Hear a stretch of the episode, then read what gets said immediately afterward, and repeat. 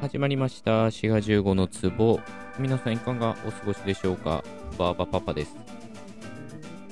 以前のトークで、まあ以前ってずいぶ前ですけど、シャープ420、シャープ420のトークで、私たちにとって同一とは何を意味するかっていうね、非常に堅苦しいけど、なんだかかっこいいタイトルで、まあ、配信してるんですよね。で、そちらはそちらで聞いてほしいんですけど、えー今回も同様のタイトルでお話ししていこうと思います。私たちにとって、えーなんだって、えー私たちにとって同一とは何を意味するか。まあ、この同じっていうのは、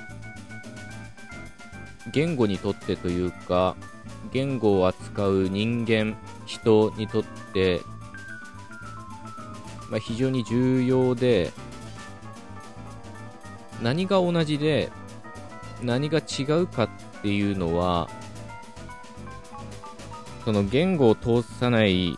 物理的なね、えー自然というか客観的な事実と異なるっていうことも非常によくあります。まあ、簡単な例で考えると、僕が僕って言った場合と、例えば皆さんが僕って言った場合、まあ、声の高さとか全然違うわけですけど、同じ単語を発したと考えられるんですよね。で、他にも、うん、例えば、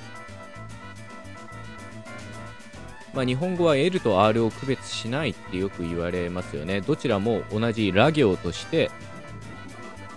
まあ、認識されます。日本語母語話者だったらそう考えるんですよね。同じというふうにみなしますが、英語だと L と R っていうのは違う音として認識されているというふうに、言語によって何が同一、何が同じかっていうのは全然異なってくるということなんですね。日本語のラ行っていう音は L みたいなラっていう音で言ったとしても、例えば巻き舌でラって言ったとしても、同じラ行なんですね。で、当然これは物理的には全然違う音です。ただこの物理的に違うということがそのまま直接その言語において違うということには結びつかないんですね。L の音でラーメンと言っても、巻き舌でラーメンと言っても、別に意味の違いには関わりません。こういうふうに客観的な言語音のことを、つまり L のラーと巻き舌のラーみたいなものは、音声というふうに言われて、日本語ではそれらを区別しないということで、同じ音素というふうにみなします。この音声と音素の違いっていうのは、言語学において非常に重要なんですね。滋賀15のツボこういうふうに物理的な世界では全く異なるものでも、言語を扱うものにとっては同じとみなされることがよくあります。ある意味で抽象化しているっていうことですよね。で、この抽象化っていう能力は、まあ、言語の持っている能力というかね、働きの一つで、人間にとって非常に大事なものです。そういう抽象化っていう能力がないと、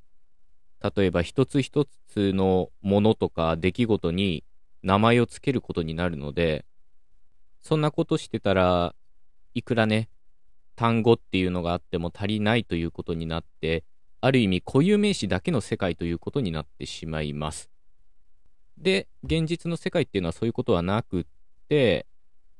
当然一人一人違う人間ではありますけど、人間という言葉でまあ、範疇化してるというかね、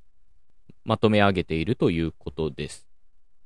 このような抽象化能力みたいなものは、言語によってもたらされるものであって、小さい子供にはまだ見られないような場面もあるようです。というのが、例えば、3つの箱が上から順番に緑、黄、青の順番で重ねられてるっていうようなね、状況を思い浮かべてほしいんですが、で、その緑、黄、青の真ん中の黄色色のボックスに、例えばおもちゃを入れて、で、子供にそれを見せて、向こうの同じところにもおもちゃが入ってるよって子供に言ったとします。で、その向こうの箱っていうのは同じ3段なんですけど、色の順番が異なって、上から黄色、赤、白っていう順番になったとします。この場合、大人だったら同じところっていうのは真ん中の箱っていうふうに解釈して、向こうの箱の真ん中の赤いボックスを開けます。一方、子供は同じところっていうのは同じ色っていうふうに認識して、その順番に関係なく一番上の黄色のボックスを開けるそうです。つまりこれは上中下っていうような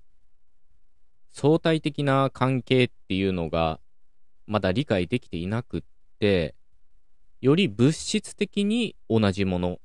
つまり色が同じっていうふうに解釈するということなんですね。まあ、このような結果は3、4歳ぐらいの幼児で見られるようなんですけど、子供にとってはより客観的というかね、より物理的、物質的な点で同じっていうのを認識していますが、大人にとっては同じっていうのはより相対的、関係的な、まあ、より抽象的なものとして捉えてるんですね。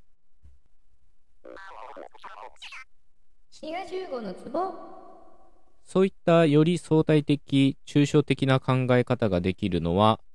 言語のおかげであるというふうに考えられているんですね。同じことはもしかしたらお金についても言えるかもしれません。大人であれば、綺麗な千円札よりも、しわくちゃの一万円札の方を欲しがると思います。まあこれはより相対的な関係にあると言えると思うんですが、もしかしたら子供は汚い一万円札よりも綺麗な千円札の方を好むかもしれません。そういう相対的、あるいは抽象的に物事を捉えるっていうのは、まあ人間の根本であって、まあ言語の持ってる能力、働きと言っていいと思います。